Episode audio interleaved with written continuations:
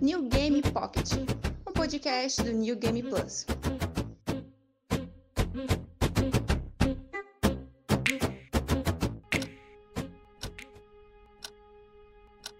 What are you two talking about? Oh, nothing. Just the end of the world.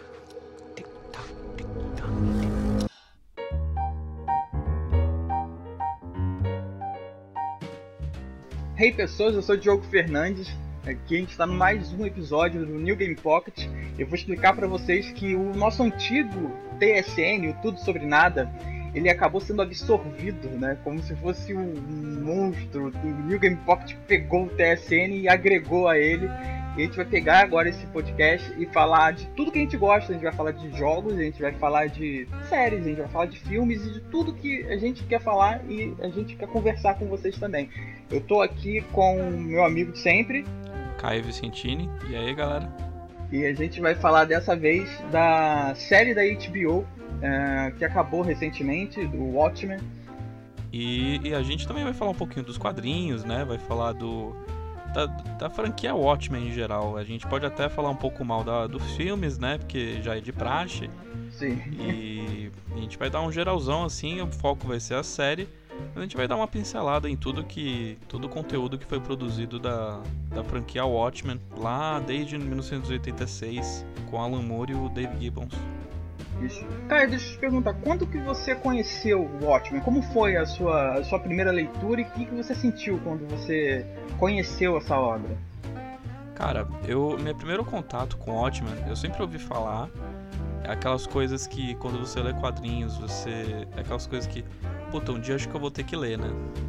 Uhum. E eu tive a sorte de no meu curso da faculdade a gente tinha uma aula sobre identidade visual e na faculdade a gente tinha uma matéria sobre, sobre quadrinhos, assim, sobre expressão visual.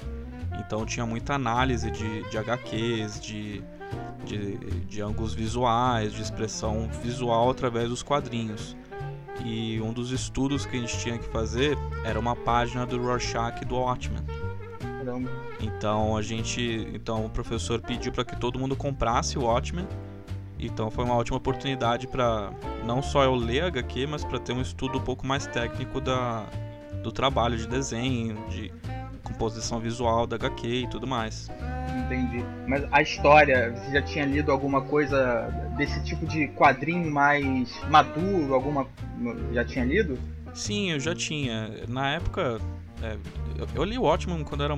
Quando já não era nem adolescente direito. Eu já tinha, tipo, eu estava na faculdade, obviamente.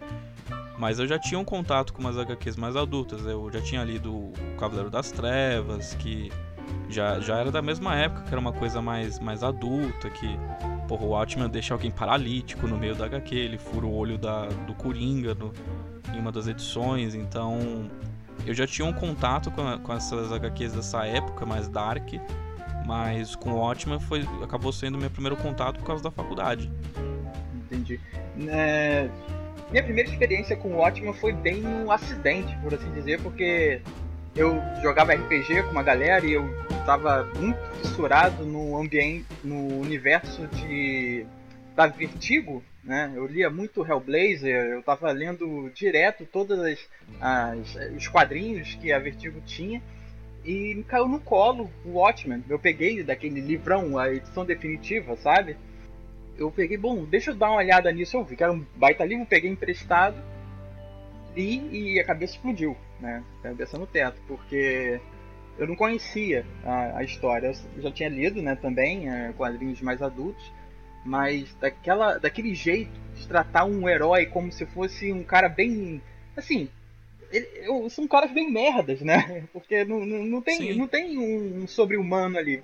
Quer dizer, né? Vai ter depois, mas enfim é, eles ali são muito normais e com essa normalidade de cada um ali, de cada herói, eles são extremamente falhos, assim, falta de caráter mesmo. Então, qual, qual é o define, o que define um herói, né? Então, esse, esse é o é a dicotomia que eu acho bem interessante. O cara é um herói, mas é, ao mesmo tempo, sabe, o comediante, por exemplo, ele mata uma mulher grávida dele, sabe? Que loucura! E o cara é considerado um herói na, na no, no, no país dele. Então. Sim, sim, vale, vale mencionar, né, que, que o Watchmen faz parte desse movimento que veio no finalzinho dos anos 80 e no início dos anos no, do início dos 90 também, com, com que você mesmo citou a Vertigo, também chegou a Image, também chegaram novos selos e novas editoras com histórias mais adultas e acho que acho que é perfeitamente plausível falar que o Watchmen foi um desses pontapés, né? Sim. Que que retratam heróis de uma maneira menos menos Joseph Campbell, sabe? Uhum. E muito mais humana, muito mais não vou falar sombria, mas é uma maneira muito mais sóbria de você retratar os heróis. Por exemplo, Frank Miller com a queda de Murdoch, sabe? Sim. É uma história extremamente pesada em que em que você às vezes até se perde um pouco de quem que é o herói, quem que é o vilão. E e daí o Watchmen pro, provavelmente é o maior expoente dessa desse renascimento do, dos quadrinhos nos anos 80.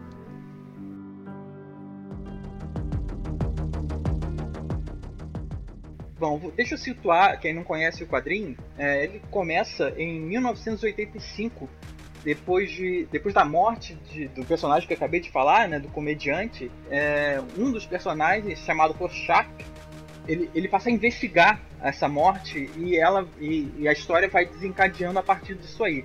Só que a, a história de heróis norte-americanos é muito mais antiga. Né? Ela vem desde 1939, quando um grupo de heróis intitulado Minutemen, né, começando com é, Road Justice, né, o Justiceiro Encapuzado, que é um dos personagens centrais da, da, da série, né?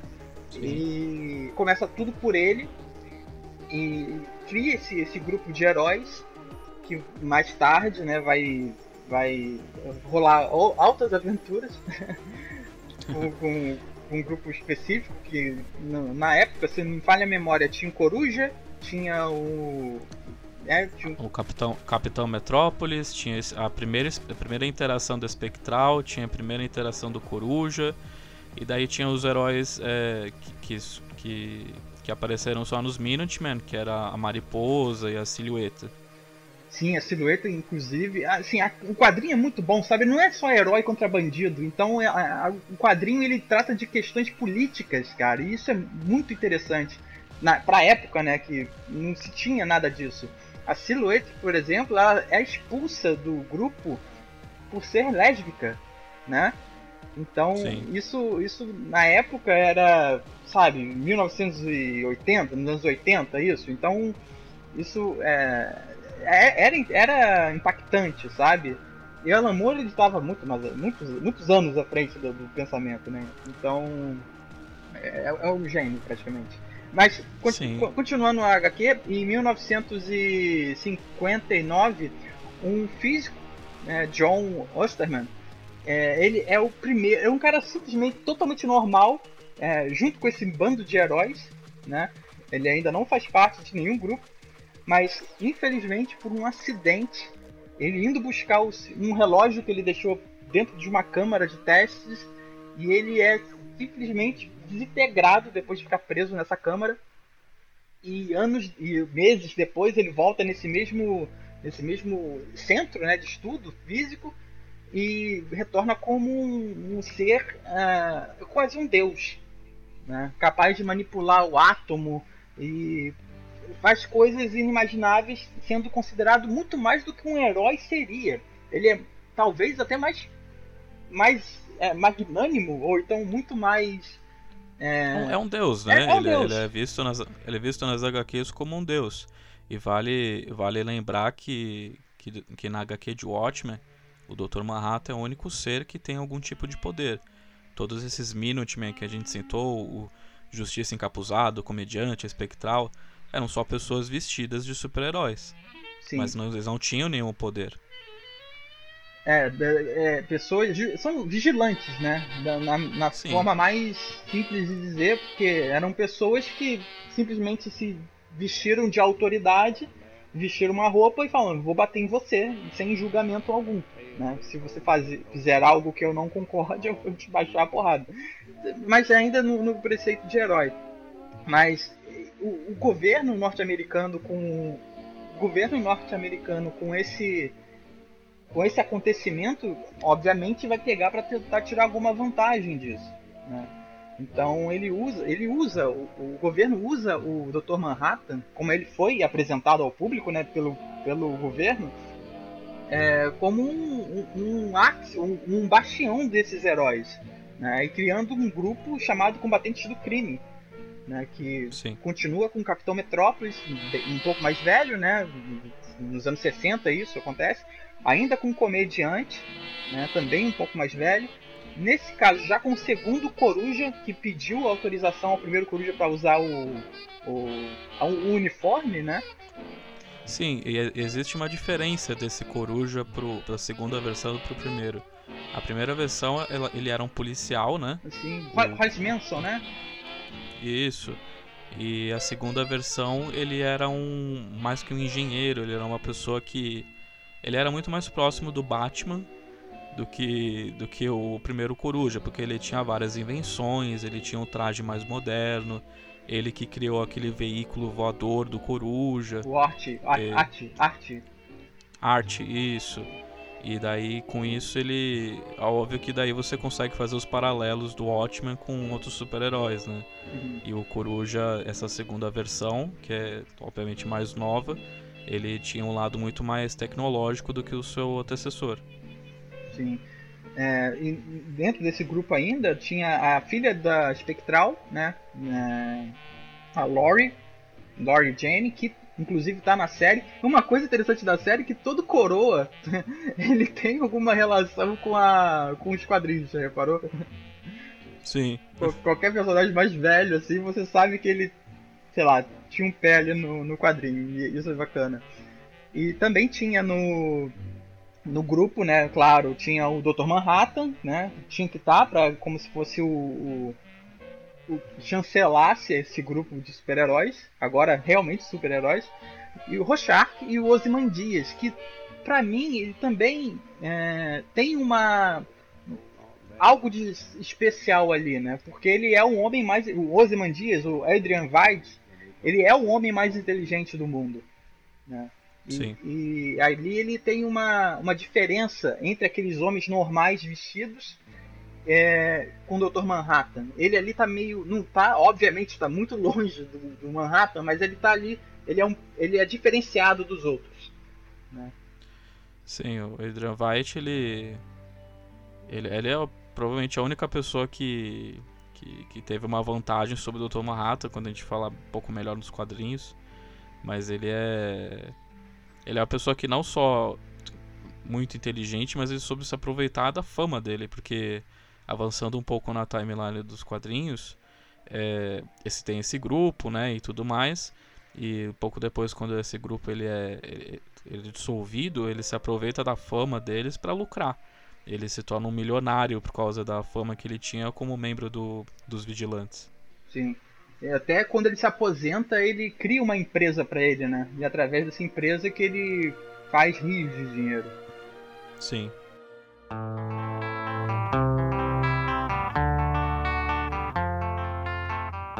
Seguindo com a história da, da HQ, ainda antes desse início dela, né, que é em 1985, antes um pouco na Guerra do Vietnã, ao contrário do que ocorre na, na, na história, né, na, na, a ficção é diferente da história, pois os Estados Unidos dizimou o Vietnã graças ao Dr. Manhattan. Manhattan.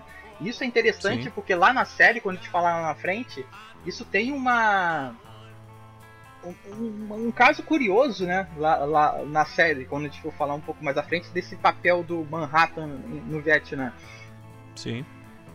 É, então, a série segue, né, com... Começa a ter alguns, algumas crises, né, de... É, crises na, na, segurança e a polícia entra em greve também, né, no decorrer da, do quadrinho. É, e os vigilantes eles são colocados como uma dúvida, que nasce até a frase bem clássica do quadrinho, que é quem vigia os vigilantes. Né? E, e, isso faz com que chegue a um ápice de, de, de pressão governamental que um senador chamado é, Keane, né, o John Keane, ele cria uma lei barrando esse tipo de, de, de vigilantismo. Eles se tornam Sim. ilegais. né? E não pode mais usar a roupa e sair porrando todo mundo na rua, né? E com isso o Manhattan acaba também desligando-se do, do, do, dos Estados Unidos no geral, né? Ele no quadrinho ele acaba indo para Marte e isso aumenta a rivalidade. Isso já nos anos 80, né? Isso aumenta a rivalidade entre os Estados Unidos e a União Soviética. Sim, come... porque, porque, sim, é porque vale lembrar. Desculpa interromper. É. Mas, mas, vale lembrar que pelo fato do Dr. Manhattan existir, é, isso em plena, é, plena Guerra Fria, né? Os, os Estados Unidos tinham uma vantagem sobre, sobre a União Soviética, porque a União Soviética não poderia causar um holocausto nuclear porque o Dr. Manhattan poderia simplesmente desintegrar os mísseis de tão poderoso que ele era. Então o Dr. Manhattan não apenas virou essa figura representante dos Estados Unidos, mas como ele virou uma força militar, como você mesmo disse, Diogo, que eles só ganharam a guerra do Vietnã por causa do Dr. Manhattan. Então, quando você quando você tira o Dr. Manhattan da equação, ele é uma pessoa, ele era um ser tão onipotente de que ele começou a se separar do sua, da sua humanidade ele não conseguia mais interagir com pessoas. Ele, ele chegou num patamar de que ele não via sentido interagir com certas pessoas, com todo mundo ao redor dele. Então, quando ele se refugia em Marte, ele, ele cria um, ele desestabiliza o, essa dissuasão nuclear entre os dois países. Sim, e fazendo isso, né, aumenta drasticamente a tensão ao ponto de botar o relógio do fim do mundo para correr. Né, esse relógio né, simbólico, né, perto da meia-noite, onde que se chegar nessa, nesse horário fatídico, o mundo ia acabar através de bombas atômicas, enfim. Não lembro se na HQ eles é, ressaltam a importância de países aliados, né? Agora eu não, não, não recordo. Mas, mas o, o, ponto é que isso, essa guerra é, prestes a ocorrer, é, surge uma necessidade de um personagem de querer tentar no, no narcisismo dele, que, que para mim foi um ponto de narcisismo, né? eu vou salvar Sim. o mundo, né? Eu vou fazer algo que nenhum outro humano faz, fez, que foi o Adrian, o Adrian White, ele cria um uma ele, ele tem uma ideia de poder evitar com que o mundo acabe, né, em guerra. E ele cria uma um inimigo em comum entre os Estados Unidos e o, do mundo inteiro, né? Porque ele, ele cria uma invasão fake alienígena onde ela acontece no, em Nova York e com isso ela dizima metade da população ali daquela cidade, né? Mas com essa essa ação ele consegue chamar a atenção do mundo, falar, olha, não estamos sozinhos, ou a gente luta junto, ou a gente pode ser dizimado em qualquer outro lugar. Né? E isso na série acaba sendo. Né, as pessoas começam a pesquisar, criar teorias da conspiração, começam a desconfiar que isso pode ser mentira, mas ali naquele momento, naquele mundo de falta de informação, sem internet, sem, sabe, sem conhecimento em si, e ele consegue conter essa guerra. Só que esse grupo, os combatentes do crime, descobrem dessa farsa né? e acham isso um absurdo. Mas mesmo assim eles têm que segurar para não expor uh, o mundo a, essa mentira e correr o risco de uma guerra realmente ocorrer. Mas um personagem ele acaba discordando, né? Que é um personagem bem assim polêmico, né? Que a gente vai falar um pouco mais para frente. Ele discorda da, desse, de, dessa mentira. Ele quer falar a verdade pro mundo, né? É, o Rochark.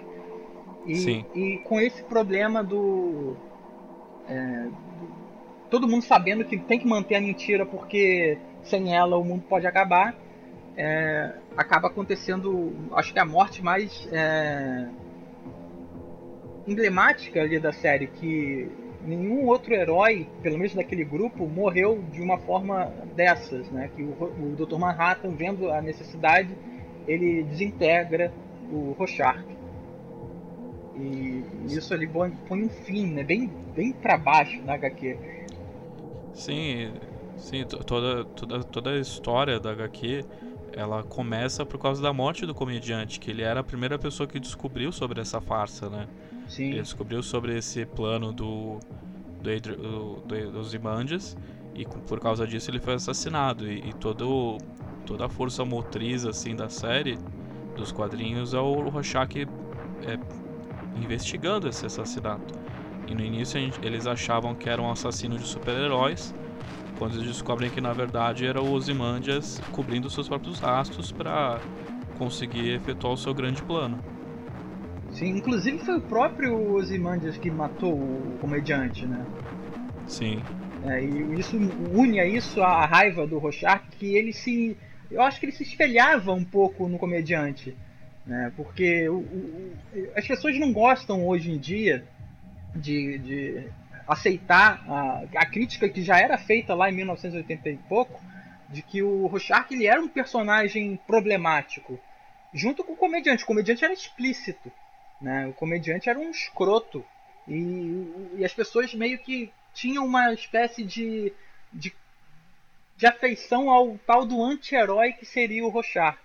Só que na época o Rorschach sempre foi um babaca, sabe? Sempre foi um cara é, preconceituoso, por assim dizer. Né?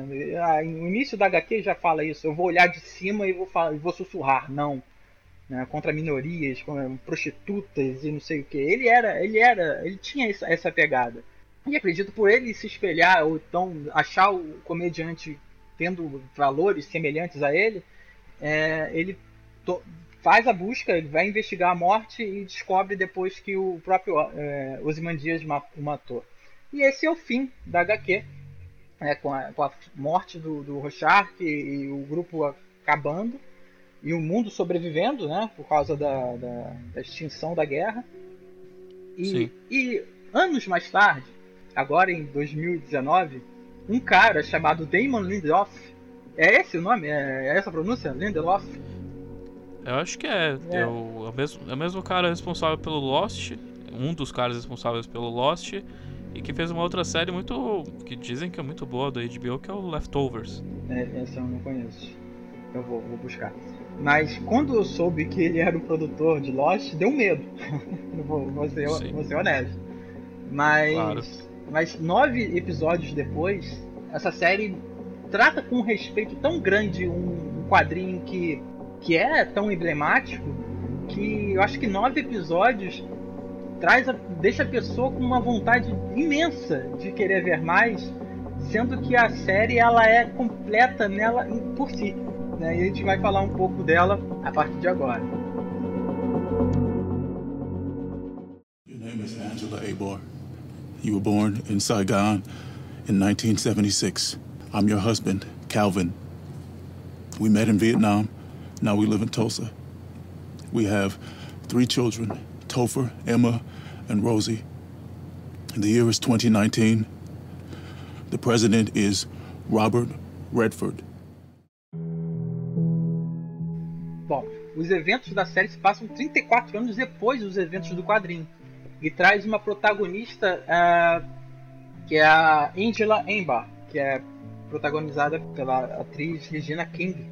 Que é uma. Cara, ela foi uma. Eu não conhecia, né? Ela já tinha ganhado um Oscar de atriz coadjuvante. E eu não, conhe... não a conhecia e foi assim, uma surpresa gigante para mim, cara. Porque ela, ela domina a série, né? E ela é muito, muito badass, muito foda, sabe? É uma pessoa, uma personagem muito foda. Inclusive, as mulheres da série são muito fodas, né? Sim, sim. Todas, todas as personagens, tanto as novas quanto os personagens da, dos quadrinhos que retornam, são todas muito, muito fodas. E ela, essa série, ela, é, ela começa de uma forma que te gruda na parede, porque ela te apresenta uma, uma, um ataque numa cidade chamada Tulsa em Oklahoma em 1921. Eu, pessoalmente, eu não conhecia desse massacre. Né?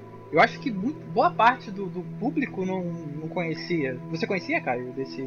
Não, eu não conhecia e, e, eu fiquei muito surpreso de saber que foi uma história real e foi algo tão, tão violento. Faz menos de 100 anos que esse, que esse evento aconteceu e, E foi é considerado o pior incidente de violência racial na história dos Estados Unidos. Então, é realmente impressionante que não só por isso ter acontecido, mas pela série ter ter, ter feito uso desse desse acontecimento histórico.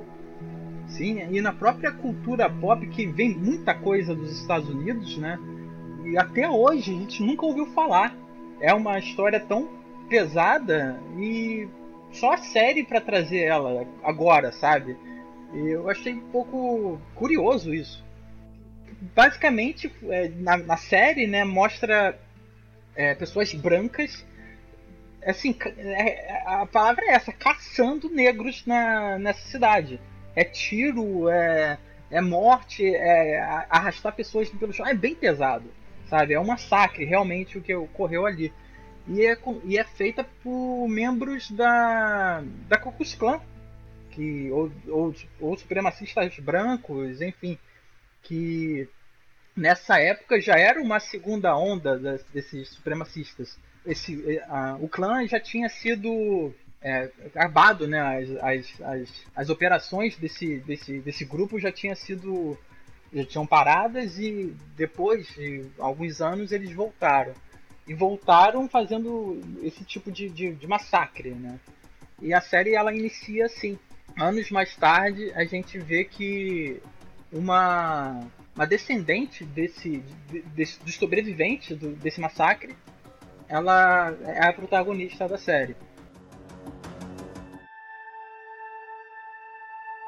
Não, é, é muito legal que das, um dos pontos centrais da HQ e também da série é que tudo é cíclico.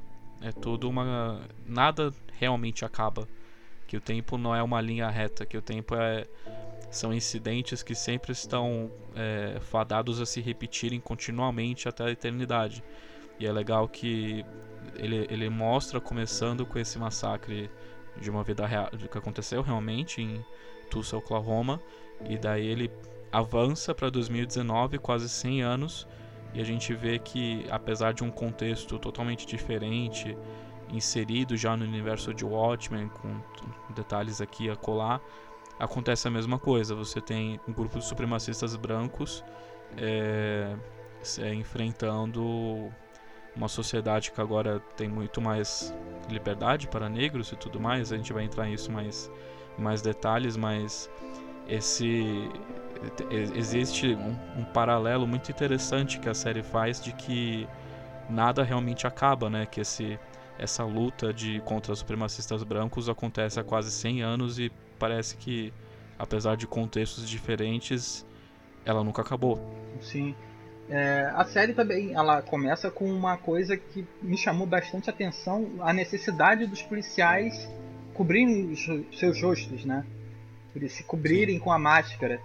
E eu acho isso bem interessante que você só vai entender um pouquinho mais à frente da série, pois ocorreu ali a Noite Branca, que foi uma a caçada aos policiais por esse grupo supremacista, que é o, a sétima cavalaria.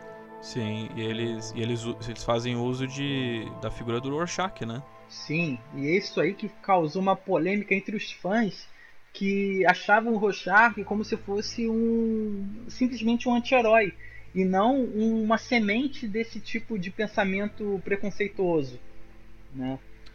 Sim, muita, muita gente, muita gente ficou muito incomodada com isso, cara. E, e, e, assim, você consegue perceber que a pessoa não entendeu a HQ na época, né? Sim, e faz total sentido o Rorschach ser uma figura fascista, porque se você ler com. Eu, li, eu tive a chance de ler HQ antes da série lançar, porque eu queria estar tá com HQ fresca na minha cabeça. Isso é uma coisa que a gente tem que falar que é muito melhor você ver a série quando você lê HQ do que você ir sem saber de nada, porque você vai ficar meio confuso. Sim. Mas sobre o Rorschach, ele sempre foi uma figura é, meio fascista, meio preconceituosa.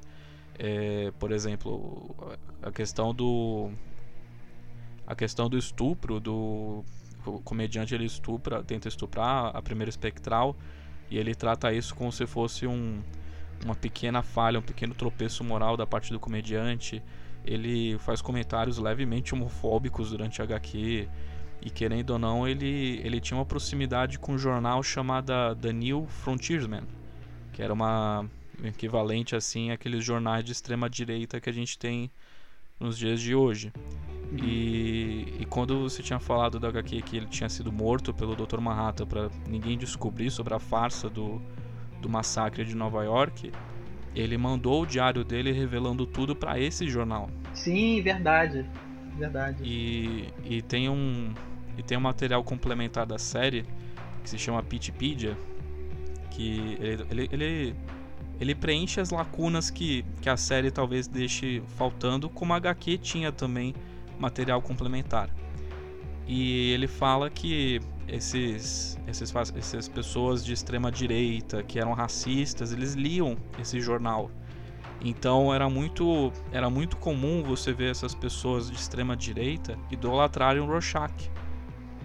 Então faz total sentido que a Sétima Cavalaria, esse grupo racista, eles usem a figura do Rorschach como se fosse uma homenagem àquela pessoa que se sacrificou para tentar revelar uma farsa do, do, do, que realmente aconteceu em Nova York.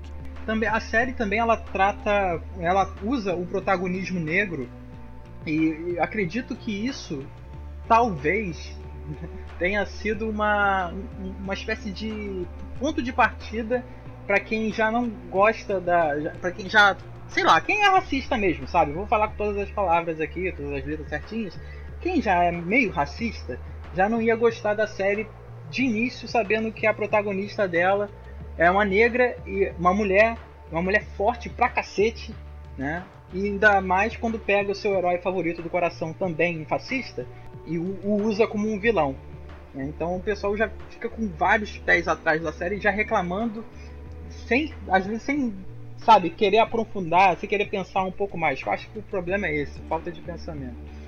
Mas é, voltando ali àquela parte que, os, que o senador Kinney ele proibiu os vigilantes, né, na, lá em 1900, agora eu esqueci. Deixa eu voltar aqui. Acho que na década de 70, por aí, não foi? Foi, foi, ele... foi 77 aqui. Ou, ou 78, alguma coisa assim.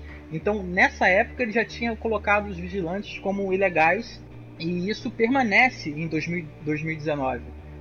Tem uma abertura, acho que é o terceiro episódio da série, que eu acho que é uma das melhores aberturas. É o terceiro, eu não lembro agora, da Lori. Lori chegando e prendendo um vigilante que vai. Sim, que, que era basicamente um, um proto-Batman, né? Isso.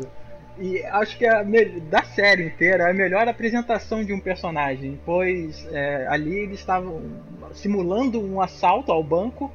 Chega esse vigilante a lá Batman, querendo salvar o mundo, sendo que quando ele vai perceber era tudo uma armação para para Lori, que é uma agente da FBI, prender esse, esse vigilante. Eu achei a, a, abertura dela muito, muito boa, cara. E a atriz é ótima também. É, Jean Smart, né? Sim. Por isso, por essa é, capacidade que ela tem de prender vigilantes por ser uma ex-vigilante, pois ela é a, a, segunda espectral, né? E ela conheceu o modus operandi desse pessoal. Ela acaba indo para Tulsa para tentar descobrir um, o motivo de um assassinato ali. Né? Pois na série tem um agente da polícia, agente não, tem o comandante da polícia, que é o Judge Crawford. Ele, ele é assassinado. Né? O primeiro episódio é o, é o, fim. E é interessante, pois no início da HQ o, começa com um comediante morrendo. E nessa HQ agora, e, agora na série é, começa com o comandante da polícia morrendo. Né? E parece que é uma. É como você disse, é cíclico. Pois é, o comediante era um babaca, era um, era um escroto máximo. E o Judge morre. E você, até ali, onde a série mostra, ele é o chefe de polícia. É o cara de gente boa, sabe? Só que no decorrer da série, a gente começa a ver que ele tem segredos no armário, literalmente. Né? Pois a, a, essa personagem, a Angela Amber, ela é uma policial, né? Isso que me ficou meio bem confuso, que eles são policiais, mas eles também se vestem como vigilantes. Sim, o, o motivo foi justamente a Noite Branca que você citou. Que o, a ideia era que se você tem uma identidade secreta, se você na verdade é um policial, você tem que esconder sua identidade para que, por exemplo, membros da cavalaria não soubessem que você é um, é um, policial e fossem atrás de você, porque o que teoricamente causou isso foi foi que as pessoas foi que a identidade desses policiais era pública, então você poderia caçar o endereço deles e e assassinar eles. E foi justamente isso que aconteceu na Noite Branca, em que diversos policiais foram assassinados pela Sétima Cavalaria. E então com isso veio a ideia de que os policiais deveriam assimilar algumas características do super-herói que são você pode até criar um codinome, né? Uhum. Não é nem você cria um codinome e uma identidade secreta, assim. Você usa até uma fantasia. Alguns policiais os, os, os uniformizados, assim, os azulzinhos, Sim. eles usam só uma máscara amarela, que aliás fica um visual muito muito legal na fotografia da série, porque é, é, tudo meio cinza, assim, mas aí você vê aquele amarelo berrante dos policiais. E, e por exemplo, detetives podem assumir uma, uma identidade uma identidade própria, assim. A Angela Abor, que, que é a protagonista, ela é a Sister Knight, né? Sim. Que que é referência. Eu, eu já vou falar porque não é algo tão importante assim, mas é uma referência a uma personagem dos anos 70 quando ela era do Vietnã, quando ela estava no Vietnã com os pais dela, era de daqueles black exploitation, filmes de black exploitation, sabe? Sim, sim. sim. E daí ela usou a identidade dessa, dessa heroína de um filme pra persona dela quando ela é uma policial. E daí você tem outros detetives como Looking Glass, que é um cara que usa uma máscara que lembra um pouquinho o Rorschach, Sim. mas é uma, uma máscara espelhada, né? Que você não consegue nem distinguir o rosto dele. Daí você tem um russo, que eu não lembro o codinome dele, mas ele era um russo que se vestia de máscara vermelha. Red Scare. Red Scare. Isso, isso, que também é um dos reflexos de que com o fim da Guerra Fria, os russos e os americanos tiveram uma assimilação cultural. Então você tem você tem russos assim tipo andando livremente porque agora a sociedade é uma sociedade mais unida depois do que aconteceu nos quadrinhos.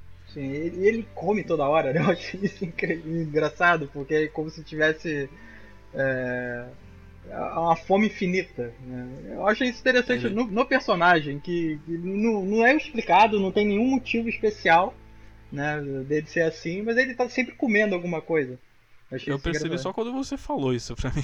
ele tá sempre comendo, cara. Ele tá com sanduíche. Tem hora que eles pegam uma alface lá, que um dos é, membros da sétima cavalaria, cavalaria tava carregando uma alface e acaba caindo e ele acaba virando evidência e a evidência acaba na delegacia e ele come o alface também.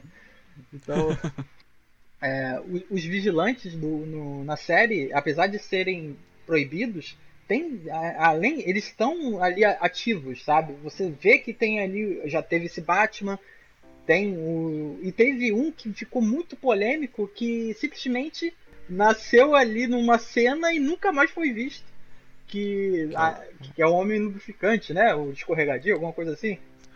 Sim mas você viu que foi revelado quem ele é né?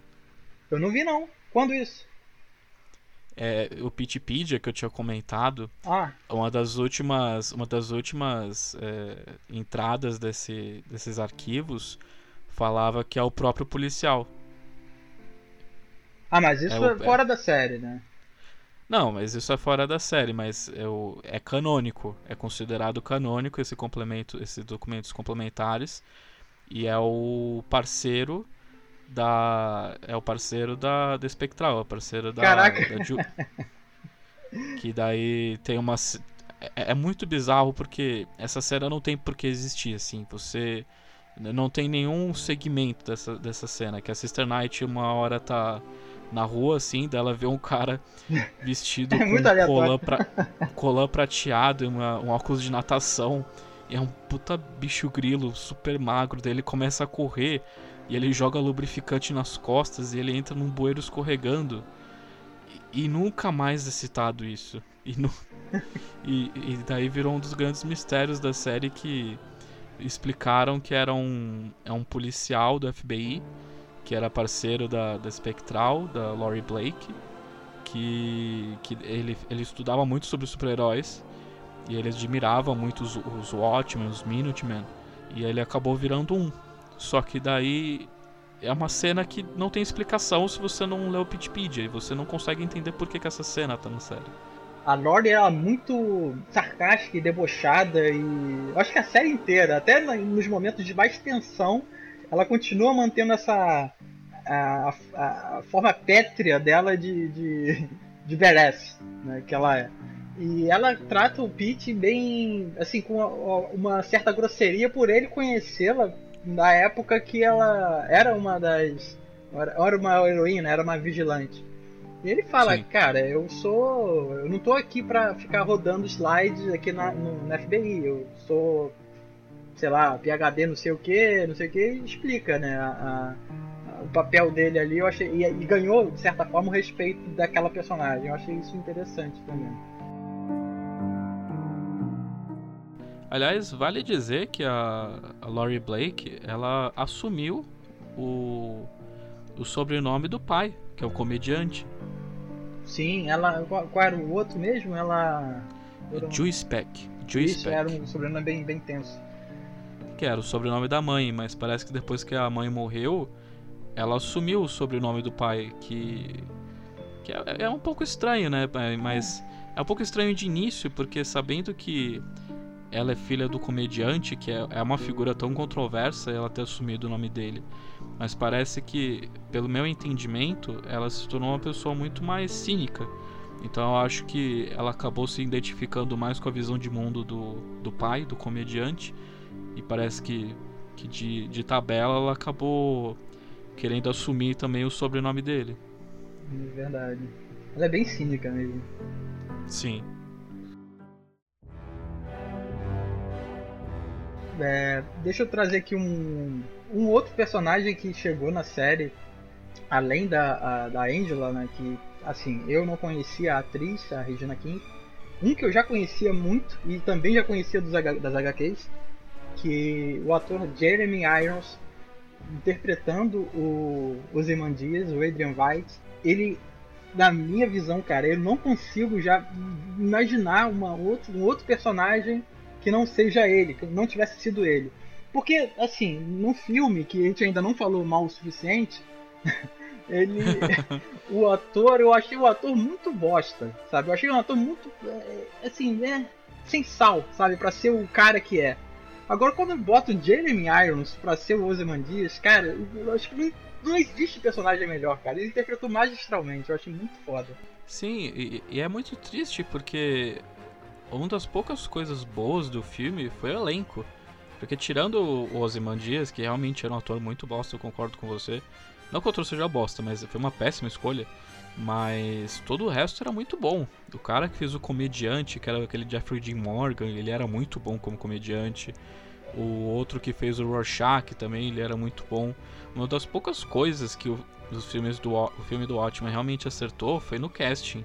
Sim. Mas, como você mesmo disse, o Jeremy Irons fazendo um, um Ozymandias mais velho, um Ozymandias nos seus 70 anos, cara, é, ele é o melhor personagem da série.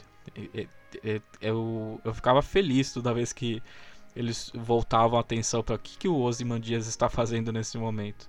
Que tem um pouquinho de. Você não entende direito o que está acontecendo com ele.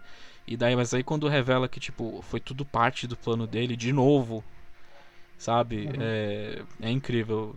O Ozymandias, nos quadrinhos ele já era um bom personagem, mas ver ao vivo assim essa versão mais velha, toda debochada do Jeremy Irons, é incrível. É uma das melhores coisas da série, do Ozymandias. Na hora que ele aparece, assim, eu, eu tenho a mania de. É mania, né? Mas eu tenho o hábito de não ficar pesquisando muito uh, alguma coisa da série, assim, antes dela estrear. Eu tentar ser surpreendido, até porque quando está acreditado o autor, automaticamente está acreditado o personagem que ele faz. Né? É... O Jeremy Irons, assim que ele aparece, você não tem como falar que ele não é, sabe? Até porque tem a ideia dos, dos personagens mais velhos, como eu falei antes. Quanto mais velho o personagem, você pode relacionar ele com um personagem clássico da, do quadrinho. Então, quando ele aparece na série, Cara, eu falei, cara, ele tem que ser. E ele é, né? Depois ele é, mostra que ele é e onde ele tá. Né? E aquele processo de mostrar onde ele tá e até o final, para desencadear a, a volta dele à Terra, né? Porque ele tá preso numa lua é, de Júpiter chamada Europa. Sim. Eu achei muito bom, sabe? E, e eu achei muito, muito interessante também que o processo daquele a narrativa, né, a construção narrativa ali de, daquele dele ali preso naquele lugar, até ele voltar para a Terra, ela não é linear. Né? Não está se passando ao mesmo tempo a história na Terra e a história onde ele está preso. Sim, sim, isso só é revelado no final da série. Eu achei isso muito bom, cara, porque ele ficou um tempo. Assim, é, vamos tentar explicar mais ou menos o que, que aconteceu com esse personagem. Ele foi pra. Ele ficou. É uma prisão, né? Ele tá num, numa espécie de paraíso. O Dr. Manhattan apresenta, né? Ele criou aquele lugar Sim, isso é, isso é do reflexo do, do que aconteceu na HQ, porque na HQ ele aconteceu tudo aquilo, o Manhattan concordou com o plano do, do Ozymandias de, de criar esse massacre e ninguém saber, porque isso evitou a, uma terceira guerra mundial. Só que daí ele, ele decidiu que ele não quer mais se, se envolver nos embrólios dos seres humanos, ele decidiu criar vida. Então, então daí esse, esse, é meio que uma continuação do, do que o, o Dr. Manhattan queria fazer nos quadrinhos.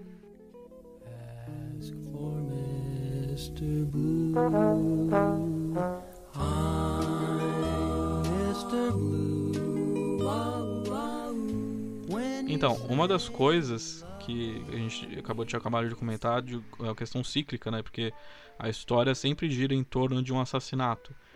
Só que a série revela quem assassinou o George Crawford e a resposta é que foi ele mesmo. Ele se suicidou. Só que existe uma existe uma explicação muito muito mais profunda disso, que daí justifica por que apareceu aquele massacre de Tulsa no início da série, que nada mais é, a criança que aparece nesse nessa cena sobrevivente, é né?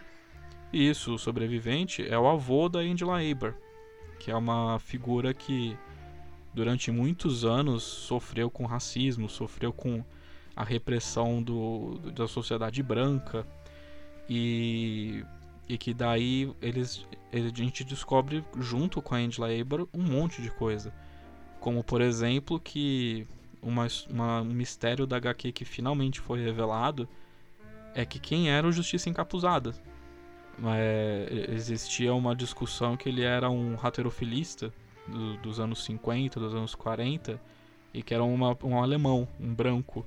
Só que você descobre que, que na verdade era o avô da Angela Aber, que, que ela é negra e ele também é negro, e para ele conseguir atuar como vigilante em meio aos Minutemen, ele teve que se passar por um homem branco. Então ele pintava os olhos de branco a gente vê o Batman pintando de preto, né? Uhum. Mas no, no, no, o Justiça Encapuzado pintava de branco para se passar como um branco, para poder atuar com os Minutemen. E para ele poder caçar uma sociedade secreta de racistas chamada o, o Ciclope. É, é, incrível, né, cara? Porque se você vê um, um branco com um capuz naquela época, você se sentia protegido, né? Porque você não viu o pessoal da, do, do Ku Klux Klan é, sem a máscara, né? Ele precisava da máscara para poder fazer as maldades que ele fazia. Mas se você vir, se você vir um negro com a máscara, você a pessoa podia achar que era um, sei lá, um assassino, alguma coisa assim. Né? Isso traz a, o racismo que tinha na época e que tem na, na, na HQ até hoje. Na HQ não, na série até hoje, né? Sim. Não, e só e, além de, de ser negro numa, numa época em que ser negro provavelmente era uma das piores coisas do mundo, ele também era bissexual. É revelado na série que ele teve um, um caso com o Capitão Metrópolis, que na verdade ele foi uma das pessoas que introduziu o Justiça Encapuzada para os Minutemen. Então ele teve uma vida extremamente conturbada.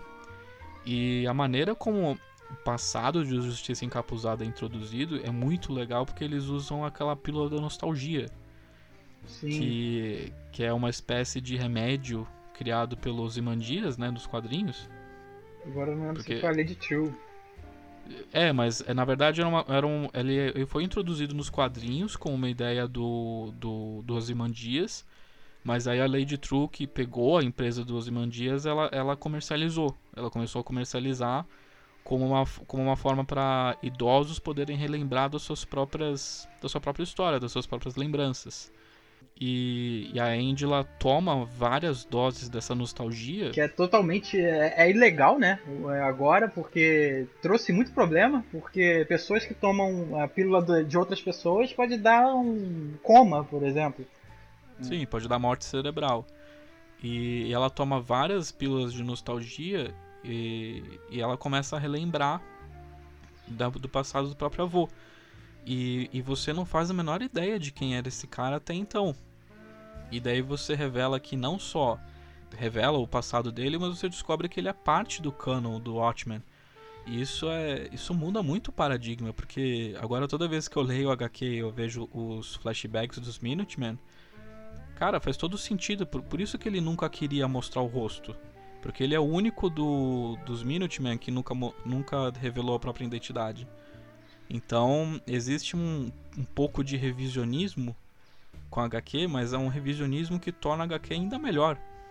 Sim, e, de, e transforma outros personagens em piores um pouco, porque o Capitão Metrópolis, por exemplo, que tinha uma relação com Justiça Encapuzada, é, ele, ele ignorou, ou enquanto Justiça Encapuzada revelou um plano dos Ciclopes, né, que é uma, uma, um tentáculo desse grupo de supremacistas, de que estava causando é, conflito entre negros, né, para deixar para a opinião pública pensar que negros eram arruaceiros e que eles é, são, são briguentos e tal, mas isso era um, foi algo é, planejado pelo pelo Ciclopes, que inclusive é um dos motivos que faz com que o Will, que é o justiça encapuzado mais velho, faça o Judge Crawford se suicidar, né, enforcado porque eles têm uma, uma espécie de mesmerismo, né? É isso, esse é o nome que dá naquele livro, né? Que eles, eles estudam. Sim, é um, é um tipo de, de, de ilumi... hipnose. hipnose que eles usam um, um, dispositivo, pode ser um projetor de cinema ou como o próprio Will usa uma lanterna que essas, essas luzes piscando começam a fazer sugestões de hipnose, assim. Se você fica muito tempo olhando, você pode se, sofrer. Você, você pode sofrer hipnose, hipnotizado por alguém. É influenciado, né, a fazer determinada coisa que o cara queira. Então, o, o Will, é, ainda como policial, descobre isso, tenta é, trazer a justiça, tenta pedir ajuda pro Capitão Metrópolis e ele simplesmente nega, né? E faz de uma maneira muito escrota, né? Porque deixa claro que o Metrópolis ele tá sim, simplesmente é, interessado no corpo do cara. Enfim, ele trata o Justiça Encapuzada de uma maneira escrota, porque quando ele liga para ele, pra, vem cá que tá, eu descobri onde tá uma sede deles, é, tá tudo aqui dentro, a gente pode traz o grupo para cá e o cara desconversa, o, o Capitão Metrópolis ignora esse pedido de ajuda e o Justiça Encapuzada ele meio que percebe que o ambiente que ele tá, né? Que ele é o único negro ali no meio e as pessoas estão pouco se fudendo pro, pros negros. Sim, os Minutemen queriam enfrentar vilões bucha, assim, é, outros vilões encapuzados, porque era muito mais é, era publicidade era muito melhor do que você enfrentar um bando de policiais de uma sociedade secreta racista. E ele sozinho vai lá e dá cabo de todo mundo. Assim, é uma, é uma cena catártica. Você se sente, você quer dar porrada junto dele, sabe? Porque você tá vendo várias, vários racistas ali ganhando porrada de um cara que realmente pode se chamar de herói ali naquele grupo, né? Mesmo sendo humano, mesmo sendo falho, né? Ele, ele bota a, o uniforme dele, ele faz aquilo como ele, ele tenta passar uma mensagem através daquilo, né? Mesmo ele se sentindo também acuado por vários motivos, por ser bissexual, por ser negro numa sociedade racista, e ele faz aquilo para um fim, né? Para um, algum objetivo que é cessar aquele, né? essa organização. E, Sim e tem uma relação com a quando a Angela toma essas pílulas, né? Ela meio que entende e ela ela não tem uma. Ele, ela não teve uma relação com ninguém da família dela, né, praticamente. Porque ela é sozinha a vida toda. E. Sim. E quando ela conhece o Will e vê que também ele tem uma, um passado problemático e ele tá ali se apresentando para ela, é, que foi um pedido, né, que acho que foi uma das ideias mais incríveis da série, né, que foi é, a relação entre ela, o Will e o Dr. Manhattan, né, esse trio ali ficou e todos negros. Isso é muito Sim. interessante. porque- Spoiler, né? Porque a série inteira. A série inteira fica falando que o Dr. Manhattan tá em Marte. E você descobre no antepenúltimo episódio que. Que ele estava na Terra o tempo. Assim, ele foi para Marte, tá tá no quadrinho que ele foi para Marte, mas não significa que ele ficou lá, né? Ele foi para lá, pensou a vida, a vida sobre-humana e voltou porque ele queria criar vida, né? Ele queria criar alguma coisa, ele precisava de alguma coisa diferente, né? E ele volta para o mesmo lugar que ele foi um algoz, né? Porque quando ele volta e eu acho interessante que um pouquinho antes disso, quando mostra ali a infância da Angela, mostra que ali depois, de alguns anos após a, a, a guerra do Vietnã, os Estados Unidos eles ocuparam o país e o Dr. Manhattan virou uma espécie de, de virou cultura pop ali no meio deles, né? É, É, ponta- ele, ele virou ao mesmo tempo um Messias, mas ao mesmo tempo ele virou uma figura de opressão dos Estados Unidos. Sim, ao ponto de criar células terroristas, né? De, de homens bomba. E Sim. foi um desses que acho que desencadeou a vida da, da Angela. Porque ela tinha uma- um pai assim, amoroso, né? A mãe também. Um pai, acho que americano, né? Que, que faz parte do exército que ocupou o país.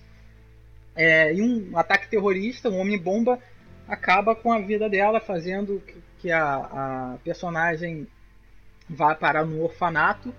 Né, e tem, bem cruel, né? Porque todo orfanato é cruel. Sempre se mostra os orfanatos bem cruéis. E, e no final, né, ela acaba sendo adotada pela avó, que era a esposa do Will. Né, que, que mesmo assim, ela. Que é bem triste, cara. Ela morre depois, né?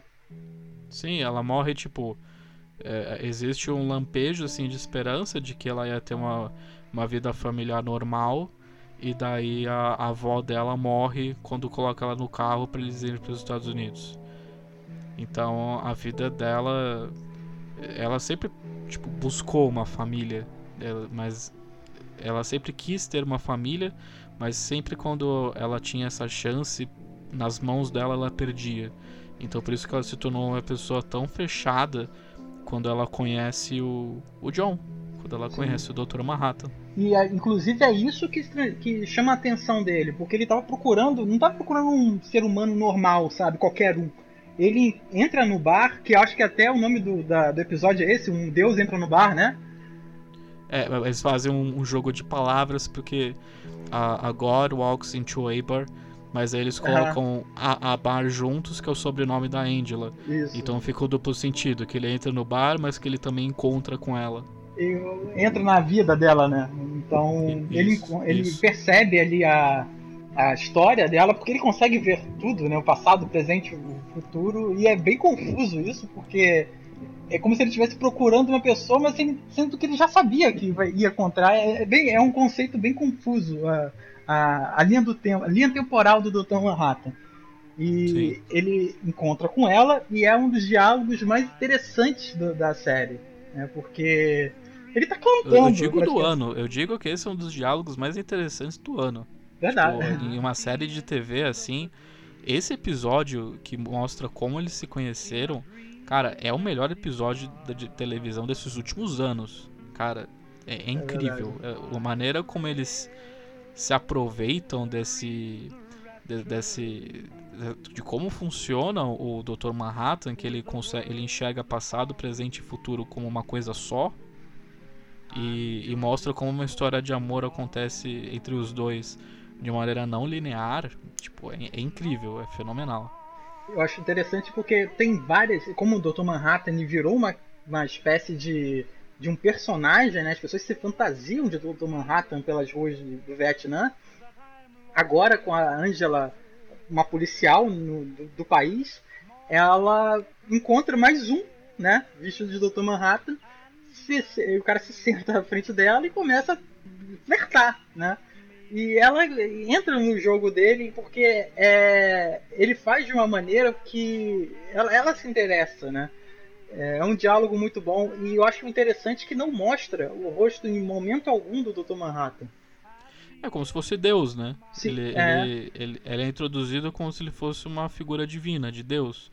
E só quando, quando ele assume a identidade, que a gente já, a gente já pode falar, né? Que a série inteira a Angela é casada com um homem chamado Cal, que é um homem negro. E a gente descobre que esse cara o tempo todo era o Dr. Manhattan. Que ele assumiu. É uma das brincadeiras que fazem na série é, ah, mas o Dr. Manhattan não pode mudar de forma. Mas ele pode. E ele se passou esse tempo todo com o marido da Angela Eibar sem ele saber que ele é o Dr. Manhattan. Porque falam na série que ele teve um acidente e ele não lembra o que aconteceu antes. E esse episódio de, que conta como eles se conheceram explica o que aconteceu. Eu acho interessante nesse momento ali que eles estão conversando que expressões dele, como a gente não pode ver no rosto, porque é representação de Deus, é tudo na mão, né? Então qualquer coisa que é, é para, por exemplo, exclamar alguma coisa, ele faz com a mão. E eu acho isso muito, muito bacana. E a Angela, ela leva, né, depois de conhecer, depois de aceitar o convite dele de sair, que ele já sabia que ela ia aceitar, mas ele. Né? É muito confuso é, esse conceito. Mas ela apresenta é, alguns, alguns corpos para ele ficar na Terra. Né? Porque ele, ela acredita, ela passa a acreditar que ele é o Dr. Manhattan. Porque ele fala isso, eu sou o Dr. Manhattan. Ela fala, tá, igual todo mundo aqui. Né? Mas é, ela começa a apresentar várias, várias pessoas, né? vários corpos que não tem parentes, é, são indigentes praticamente, e apresenta o corpo do Cal, né, do Cal, que é uma que é uma referência ao Kal-El, né, do, do, do Superman. Sim. Ela estava apresentando aqueles corpos ali sem ter uma espécie de, sem ter muita vontade, por assim dizer, mas no final ela apresenta o corpo dele e ele entende que é daquela forma que ele, que ela queria que ele fosse, né, que ele, que ele, sei lá, que ele assumisse, né. Sim. Só, só que imagina, cara, a Lori né, lá no, nos HQ, já tinha o problema de tentar se relacionar com Manhattan, que deve ser uma merda. Você ter que, sabe, se relacionar com um cara que pode estar tá fazendo qualquer outra coisa. Inclusive tem isso na HQ, né?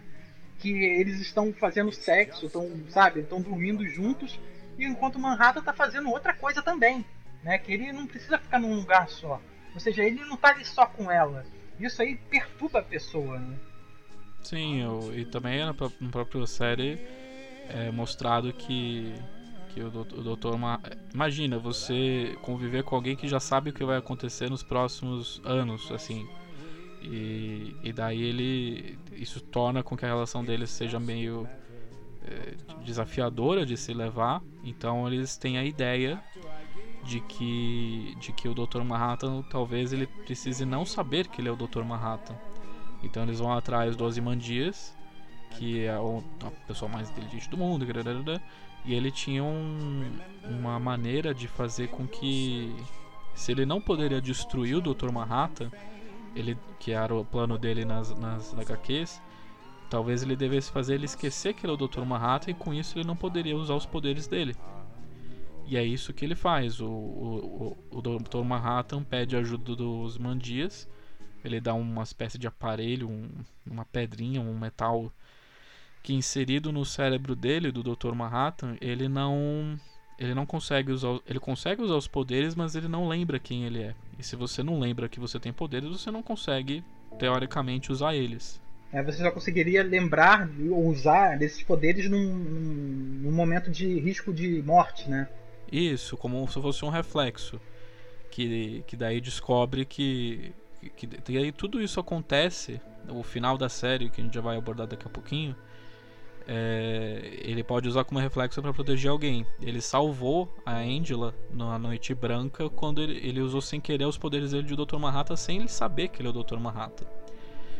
E E a série meio que teve, sofre uma metamorfose, sabe? Porque no início você acha que é uma investigação de um assassinato, uma questão racial. É... E daí, na verdade, no final vira que esses racistas, você não sabe o plano deles, você acha que eles só querem matar negros e policiais. Mas você descobre que os, esses, esses membros da cavalaria sabem que o Dr. Manhattan está em, em, nos Estados Unidos. Por causa do que aconteceu na Noite Branca, porque Dr. Manhattan teleportou esse, esse cara que ia matar a Angela para outro lugar dos Estados Unidos. Então eles souberam, cara, Dr. Manhattan está nos Estados Unidos, ele está aqui, a gente tem que ir atrás dele. E você descobre que o grande plano da, da cavalaria não é matar policiais, é capturar o Dr. Manhattan e se transformar no Dr. Manhattan. Pegar a habilidade né, de, de, de controlado que o Dr. Manhattan tem, que ele, que ele fala que ele pode né, é, dar para outra pessoa, que é inclusive uma das cenas mais interessantes né, da, da série, encerra ela assim. Né, Sim. E, e pegar esse poder dele. Né? E assim, tem um personagem que a gente não falou muito, que é o senador, né? É o John Kane, que é o que é filho. que é o né? filho, isso. Que é, que é, o filho do senador que proibiu os vigilantes. Ele é a, a, o topo ali da, do, do, da sétima cavalaria. É ele que busca se transformar no Dr. Manhattan. E ele fala, diz uma frase escrota, né? Que é feita para ser escrota e para quem ouvir e ver né, na série, ali na tela, entender que o personagem é um cara escroto. Porque ele diz que o Dr. Manhattan é um cara azul e tal, e ele quer. ele não aguenta mais ser um homem branco, porque é muito difícil ser homem branco hoje em dia. e você ouvindo esse cara falando, você fala, cara, que escroto. Né? E você percebe que o cara é um babaca logo no início, porque ele tem aquela cara de. de né, de você sabe que de ele. Babaquinha. De babaquinha. De babaquinha, né? É na verdade, a gente pensa que né, outra pessoa pode estar na, liderança, mas ele sabe que ele tem ali. Vai, vai, dar uma merda. Até porque a principal vilã, a gente ainda não falou muito, é a Lady True, né? Que, na verdade, vilã, entre aspas, né? Porque ela é, dual, é dualidade ali nela. Ela é, tem o mesmo ego que o. que o Ozymandias tinha. Né, afinal, filha dele. Mas. Esse senador, é, no fim, é, o plano dele era é, capturar o Dr. Manhattan, pegar os poderes dele e virar uma, uma espécie de deus, né? Para tentar botar no mundo a visão, é, sabe, escrota que, que eles têm, de supremacistas, enfim. Só que dá tudo muito errado, né? Porque é, o processo que o Dr. Manhattan sofreu ali de ser desfragmentado, né, desintegrado e voltar depois foi muito muito complexo. Não foi uma coisa. Não foi uma, uma série de eventualidades que desencadearam aquilo ali. Não foi simplesmente entrar numa máquina e sair azul, né? Então Sim. ele tenta fazer isso e o cara é lique, o cara sai liquefeito, sabe? Sai uma gosma de sangue ali dentro que assim, você fica, caralho, o cara sabe foi a pior morte ali da série. Né? E eu acho que nem se o Dr. Manhattan tivesse desintegrado seria mais doloroso. Imagina o processo que ele sofreu ali dentro daquela máquina. Sim, é, é revelado, né, que a grande vilã de tudo é a Lady True, que é uma personagem que não citou muito aqui, mas ela é uma personagem que fica mais nos bastidores, assim, ela é introduzida mais para metade da série.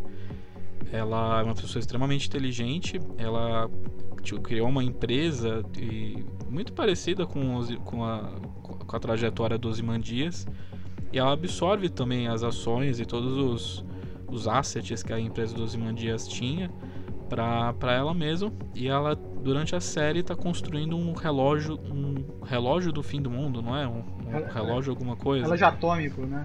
Isso um relógio gigantesco no meio de Tulsa. E ninguém fica entendendo o que, que é isso né? O que que, é que, que ela está construindo.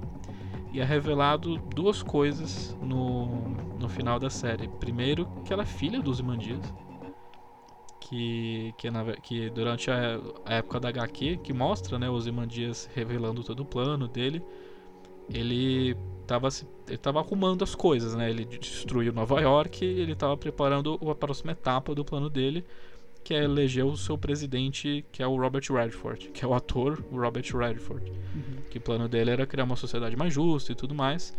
Mas para isso ele precisava de uma grande equipe. E uma das pessoas dessa equipe era uma vietnamita, que na época o Vietnã já fazia parte dos Estados Unidos, ela pegou uma amostra de esperma que ele tinha guardado na base dele da Antártida e injetou nela mesma.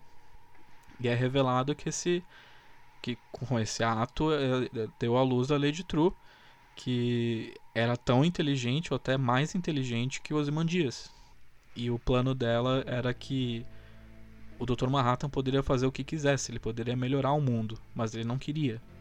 Ele não queria interferir. E ela queria interferir, ela queria tornar a sociedade um lugar melhor. Então a, o plano dela, junto, usando a cavalaria, era de matar o Dr. Manhattan e absorver seus poderes. É, ela é uma personagem interessante, que quando ela chega pedindo ajuda do Zimandias, é, ele fala, não vou te ajudar, e não vou te chamar de filha de forma alguma, né? você não é minha filha. E quando ele está preso lá na, na lua de Júpiter, ele tem que dar o braço a torcer e chamá-la de pedir ajuda a ela, né? Porque de alguma forma ele sabe que ela tá de olho nele ali. Sim, ele foi para Júpiter porque o Dr. Manhattan falou: "Ó, oh, ninguém sabe que você salvou o mundo. Mas se você quiser, eu posso te levar para um lugar que todo mundo vai te idolatrar, que é o lugar que ele, ele criou um ecossistema com vários clones lá em, em Júpiter, o Dr. Manhattan. Ele falou: se você quiser, em troca desse negocinho que me faz esquecer que eu sou o Dr. Manhattan, eu te deixo lá e você é tratado feito um deus. Só que daí durante anos, 10 anos para ser mais específico, ele ficou de saco cheio. Então, é essa palavra. Durante... saco é, cheio. ficou de saco cheio disso. Então ele ele durante 10 anos planejou o, a fuga dele. E ele volta pra Terra, os Imandias volta pra Terra no último episódio. E, e daí e daí o plano da Lady True se revela, que ela vai se tornar o Dr. Manhattan. E daí ela, ela tinha uma relação com o Will, porque o Will que fez a. Foi a Lady True que fez a aproximação do Will com a Angela. E daí parte da. Porque na verdade o Will revela que o Dr. Manhattan tá em, nos Estados Unidos para Lady True. E em troca ele pede que a Lady True mate todos os da sétima, cavalaria. E ela cumpre a promessa. Ela invade o, a cerimônia que a sétima cavalaria está tendo para transformar o senador Kinney em Dr. Manhattan. E daí ela fala: Pronto, cumpri minha parte da promessa, agora eu vou virar o Dr. Manhattan. E ela usa esse relógio gigantesco que ela estava construindo em Tulsa para virar o, a, a doutora Manhattan.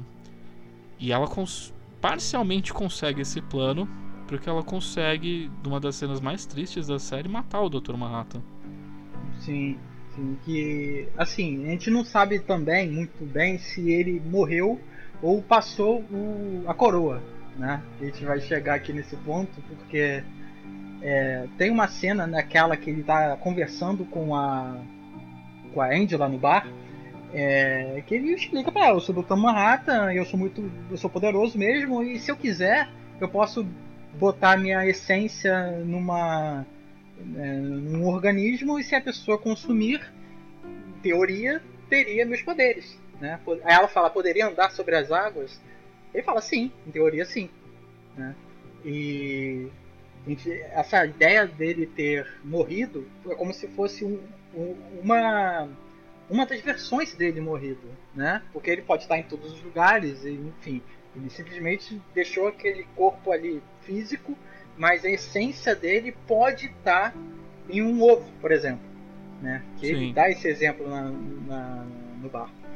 E Sim. é interessante que ele fala para Angela no momento de extrema tensão que eles estão a casa tá para ser invadida por agentes da sétima cavalaria e o cara tá fazendo um cafezão sabe? O cara tá fritando sim, ovo, sim, tranquilo. É porque, sim, porque ele sabe o que vai acontecer. E, e, e, é, é, uma coisa interessante, porque o Dr. Manhattan, ele, apesar de todos os poderes dele, ele é uma vítima da circunstância. Ele não. Ele não consegue evitar o futuro. Ele, não, ele, ele só aceita o que vai acontecer. Então, a calma que ele tem é de alguém que sabe que não tem o que fazer. Isso é muito interessante sobre ele. ele. Ele nunca demonstra desespero, porque ele já sabe como as coisas vão acabar. E essa, essa natureza do personagem é muito interessante. É, e entra um conflito também que, como ele sabe o futuro, a gente não sabe se esse futuro que ele sabe não é, é por uma falta de atividade dele ou se fosse uma incapacidade dele, sendo que ele é, ele é, é onipotente sabe? Então, Sim. como assim ele sabe o futuro e não pode mudar? Né? É conflitoso, porque o próprio Will, lá no fim da série, fala: ele, ele foi um cara bom, mas poderia ter feito mais. Né? E eu acho que é essa a definição do Dr. Manhattan. Ele poderia ter feito mais ou ele não poderia ter feito mais. Né? Então, Isso. então é confuso. Né? E ali no fim da série, né, de uma forma bem. é, meio. Achei um pouco Inception, né? Que a gente não sabe o que que vai acontecer. Né? E ele, como tá fazendo aquele café, ele fala pra Angela, cuidado com os ovos. E ela pega aquele, aquele, sabe, aquele negócio de ovos, assim, a, a dúzia quebra e, sabe, vai lutar com o pessoal lá fora, né? Trocando bala. Só que no fim da Isso. série, ela vendo aquela sujeirada toda no chão, vai limpar, já tá aquele clima de fim de festa, uma tristeza foda, porque ele tava morto, né? Tava não, né? Porque ele morreu, né? Então ela lembra dessa fala. E, e vai até aquele, aquela caixa de ovos fechada e resta apenas um inteiro. E ela lembra de tudo, dele falando que podia botar o poder dele, a, a essência dele no organismo, poderia passar, teoricamente. E fica um, um- acho que uns 5 minutos até a conclusão ali, que é os 5 minutos finais do último episódio da série. Que é a Angela quebrando o, o ovo, engolindo é, né, a- o- a- aquela essência ali. Não acontece nada diferente com ela, né? E, e ela chega o pé bem próximo da água e cava a série, acaba, né? Então a gente fica, "Meu- meu Deus, eu quero saber o que acontece. Só que, Sim. assim, realmente precisa de, de, de- de uma segunda temporada. O que você acha? Você acha que com esse fim, com tudo, tudo que a série apresentou de, de um ser é, mítico que pode fazer tudo, mas não fez ou não podia fazer, é, supremacistas brancos, é, em teoria vencidos, é, todos os vilões né, que foram pontuados na série, né, tanto a, a, a organização ali que, né, que morre com o seu líder, em teoria, né, a gente não sabe se tem outros, outras lideranças, mas o, o Keenan, ele morre, é, sabe, vira um past- uma pasta de sangue. A Lady True também morre na, na- na- no egoísmo e na, egocentrismo dela. Não tem mais um vilão propriamente dito e não tem mais uma aonde andar a série. A gente não consegue ver, a não ser ter uma revelação de que se a Angela vira ou não a Doutora Manhattan. Você acha, Caio, que precisa de uma segunda temporada? Acho que não precisa, não da história da Angela. Eu acho que. Eu acho que já tá muito bem resolvido o que aconteceu. Foi uma temporada muito bem fechadinha, toda a história no geral. E a gente não precisa saber o que, que vai acontecer depois, porque é, a- natureza é que tudo se repita, né? Então a gente, ao mesmo tempo que sempre vai ter uma nova história, a gente já sabe o que aconteceu antes. Então, eu não vejo por que fazer uma nova temporada focada nisso. Eu acho que tem um caráter anto- antológico no Watchmen que pode abordar outras coisas, como, por exemplo, eh, focar em outro personagem, focar mais especificamente no Justiça Encapuzada, eh, sei lá, focar em outro personagem dos Minutemen, ou focar nos próprios Watchmen, só que tipo antes dos eventos das HQs, por exemplo. Então, esse caráter antológico abre um espaço para um universo tão grande para você abordar novas histórias. Mas sobre o que aconteceu com a Angela, eu não acho que é necessário. Eu acho que foi, foi muito bem resolvido. Eu, eu- eu gosto que tanto a HQ quanto as séries acabam no sentido de que é, esse é o fim da história, mas ele, ele dá um espacinho para que o ciclo se repita, sabe? E, e, e nada tem um fim, sabe? Como o Dr. Manhattan falou pro Ozymandias na série, nada tem um fim. E é bom também a forma que a, a- temporada encerrou, porque ela abre margem para dar margem, né, pra gente poder especular se a Angela fosse, né, tivesse todo aquele poder. Se ela, sei lá, fosse corrompida ou então se ela fosse o melhor Dr. Manhattan. A gente não sabe, a gente não vai ter como saber nunca. né? E por Sim. isso que a- a- essa série, essa temporada, ela é tão interessante porque ela aborda tanta coisa, tantas histórias e de forma extremamente respeitosa com que o quadrinho sempre foi tratado, né? Ele não, Sim. assim, se ele falha em alguma, algum canto, porque teve gente que reclamou do, do ator como o Dr. Manhattan, que é uma imbecilidade absurda. O É ator uma foi ótimo. do caralho. O ator foi ótimo. Todos ali, sabe? Eu gostei muito dos atores. eh, O elenco foi muito, muito bom. Até a mãe da Rose, sabe? Que ela tá ali, na, ali na, como esposa do Judge.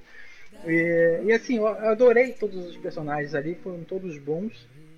Se falhou foi uma coisa ou outra, como assim, dentro da série não explicar determinada situação. Enfim, a série fechou muito bem.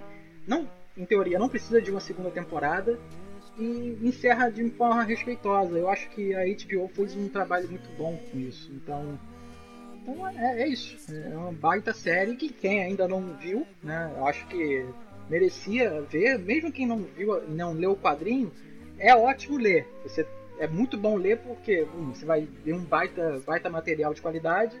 É o melhor quadrinho de todos os tempos, né? Só Sim, é bem considerado isso. E, e vai ter um complemento que é a série que, que aborda tudo de uma maneira ótima. Então assista e, sei lá, comente aqui com a gente, comente nos comentários. Comente nos comentários, olha que bonito. Fala pra gente lá no. Tanto quando for postado no YouTube quanto for postado no site, o que, que você achou.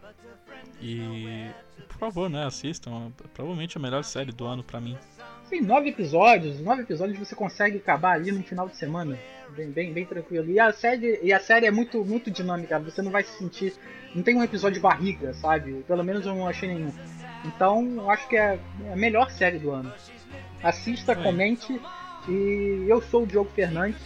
É, estamos aqui no New Game Pocket. É, até a próxima. Falou, gente. Tchau, tchau.